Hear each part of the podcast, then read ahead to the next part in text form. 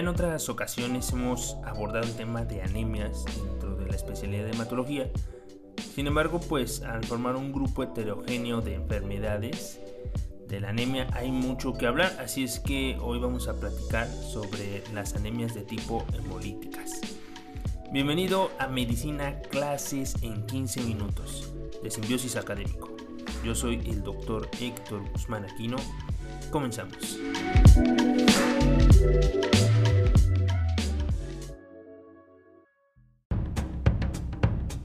El podcast de Simbiosis Académico. Un lugar para aprender escuchando.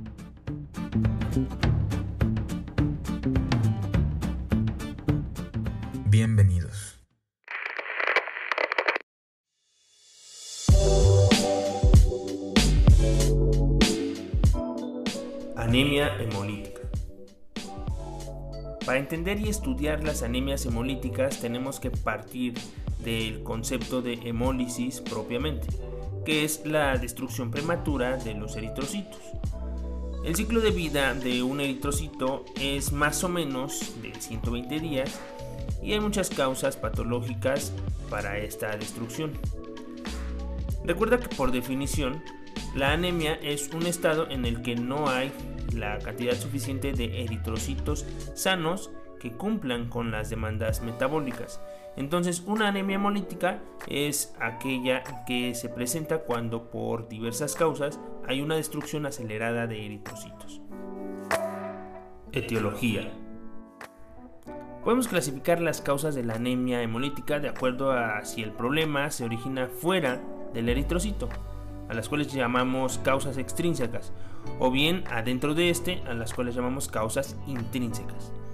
Las causas extrínsecas son generalmente por trastornos adquiridos e incluyen seis apartados. Número 1. Medicamentos como la quinidina, penicilinas, metildopa, entre otros. Número 2.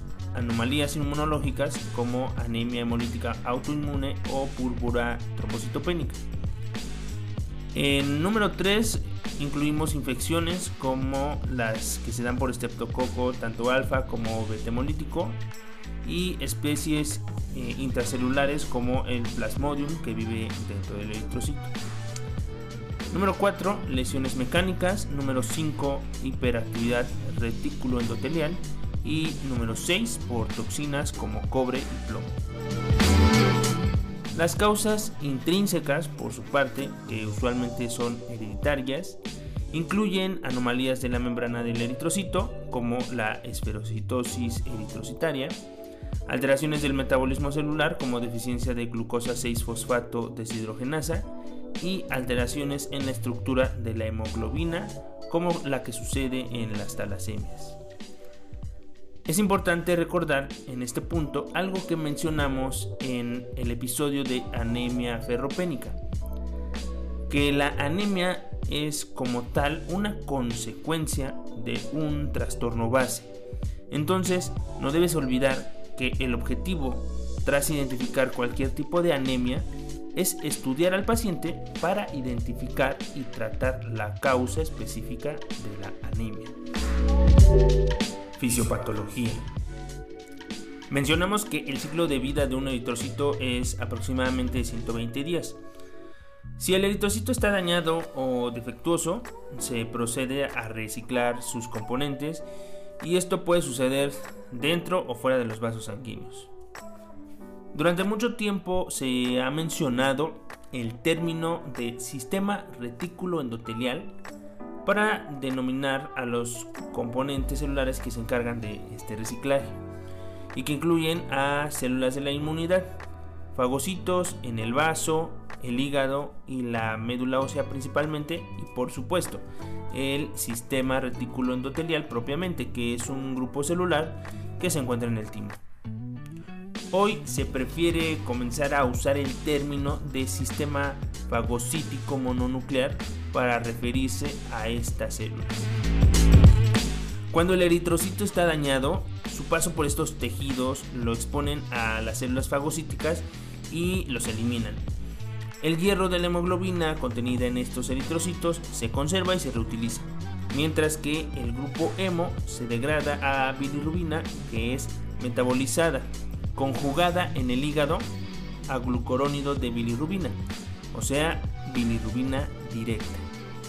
Esto pues es una situación normal, pero si existe alguna causa patológica por la que la hemólisis rebasa este sistema de reciclaje, como consecuencia tendremos bilirrubina circulando en sangre que no ha sido metabolizada por el hígado, es decir, hiperbilirrubinemia indirecta. Y atención con estos conceptos que siempre nos causan confusión. Bilirrubina indirecta o no conjugada es aquella que no ha sido metabolizada. Y bilirrubina directa o conjugada es aquella que ya se metabolizó, que se conjugó con el ácido glucurónido. Este acúmulo de bilirrubina clínicamente se manifiesta como ictericia. Además, la médula ósea responde a esta pérdida tratando de compensar y acelerando la producción y liberación de hematíes, que en realidad resultan ser hematíes inmaduros, por lo que habrá reticulocitos en sangre periférica. La hemoglobina puede circular libremente en sangre por el acúmulo, por la cantidad elevada, y también puede pasar a orina, por lo que tendremos tanto hemoglobinemia como hemoglobinuria. La hemólisis puede ser aguda, crónica o episódica y de esto dependerán las manifestaciones clínicas. Clínica. ¿Qué tendremos como manifestaciones clínicas?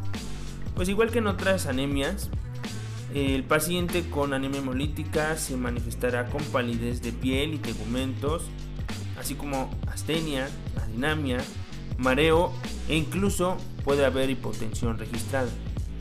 Ahora, precisamente a causa de la hemólisis, podríamos identificar ictericia, ya sea esclerótica o generalizada. Y el vaso, siendo un órgano importante en el proceso de hemocateresis, que es el reciclado de eritrocitos que ya hemos mencionado, pues puede presentar megalia. La hemoglobinuria, que cabe aclarar que no es lo mismo que hematuria, puede causar que la orina adquiera un tinte rojo o marrón rojizo. En situaciones agudas puede haber crisis hemolítica, que es una situación de urgencia, es una situación grave, y esta se manifiesta con algunos otros datos como escalofríos, fiebre, dolor en la espalda, dolor abdominal y puede haber necesidad de postración e incluso algunas complicaciones como shock. Diagnóstico. Para el diagnóstico es importante poner en la mesa el hecho de que la anemia más frecuente es la anemia ferropénica.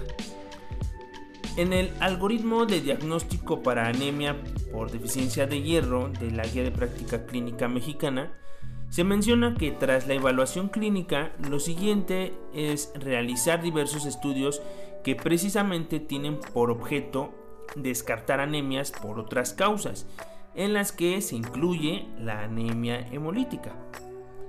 Los estudios a realizar entonces incluyen frotis periférico y recuento de reticulocitos que serán positivos en anemia hemolítica a diferencia de la ferropénica.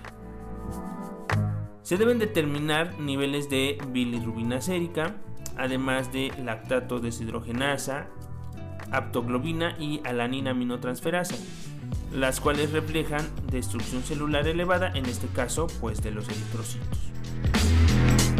También hay que hacer pruebas de cribado para hemoglobinopatía. Y hay un elemento muy interesante que es el papel que juegan los anticuerpos en el caso de anemia hemolítica con etiología autoinmune, el cual es un tema que amerita un episodio completo que probablemente realicemos en otra ocasión. Lo que hay que destacar en este aspecto eh, son las pruebas de antiglobulinas, las llamadas y famosas pruebas o prueba de CUMS, que tenemos prueba de CUMS directa y prueba de CUMS indirecta. Y estas lo que hacen pues es detectar autoanticuerpos contra eritrocitos. El frotis periférico y el recuento de reticulocitos por destacar, eh, hay que decirlo, son las pruebas más importantes para diagnosticar la hemólisis. Y un dato interesante a saber es que en el frotis las formas diversas y patológicas que se pueden observar en los eritrocitos no solo sugieren la presencia de hemólisis, sino que además se les ha relacionado eh, con causas específicas de. Tratamiento. El tratamiento naturalmente es específico según la causa de la hemólisis. Por ejemplo, los corticosteroides son útiles en el tratamiento inicial de la hemólisis autoinmunitaria. Esto para frenar el daño proinflamatorio. Las transfusiones sanguíneas se usan en pacientes con anemia asintomática y en algunas situaciones puede requerirse realizar esplenectomía, en cuyo caso se deben tomar ciertas medidas de prevención, pues previo a esta cirugía deben aplicarse vacuna contra neumococo, Haemophilus influenza y meningococo, dado el importante papel que tiene el vaso como órgano del sistema inmunitario. Y hasta aquí la clase de hoy. Los temas de hematología son, son temas amplios y peculiares. En estos próximos capítulos estaremos compartiendo fundamentos al respecto para ti que inicias en el estudio de estas patologías. Y hoy te voy a hacer una invitación especial. Si eres seguidor de este podcast, te habrás dado cuenta que tenemos la participación de un nuevo integrante en el equipo de Simbiosis, mi gran amigo, el doctor Said, que ya nos ha compartido varios temas Estoy seguro que te encantarán, te invito a que revises los temas que, ya hemos compartido con él.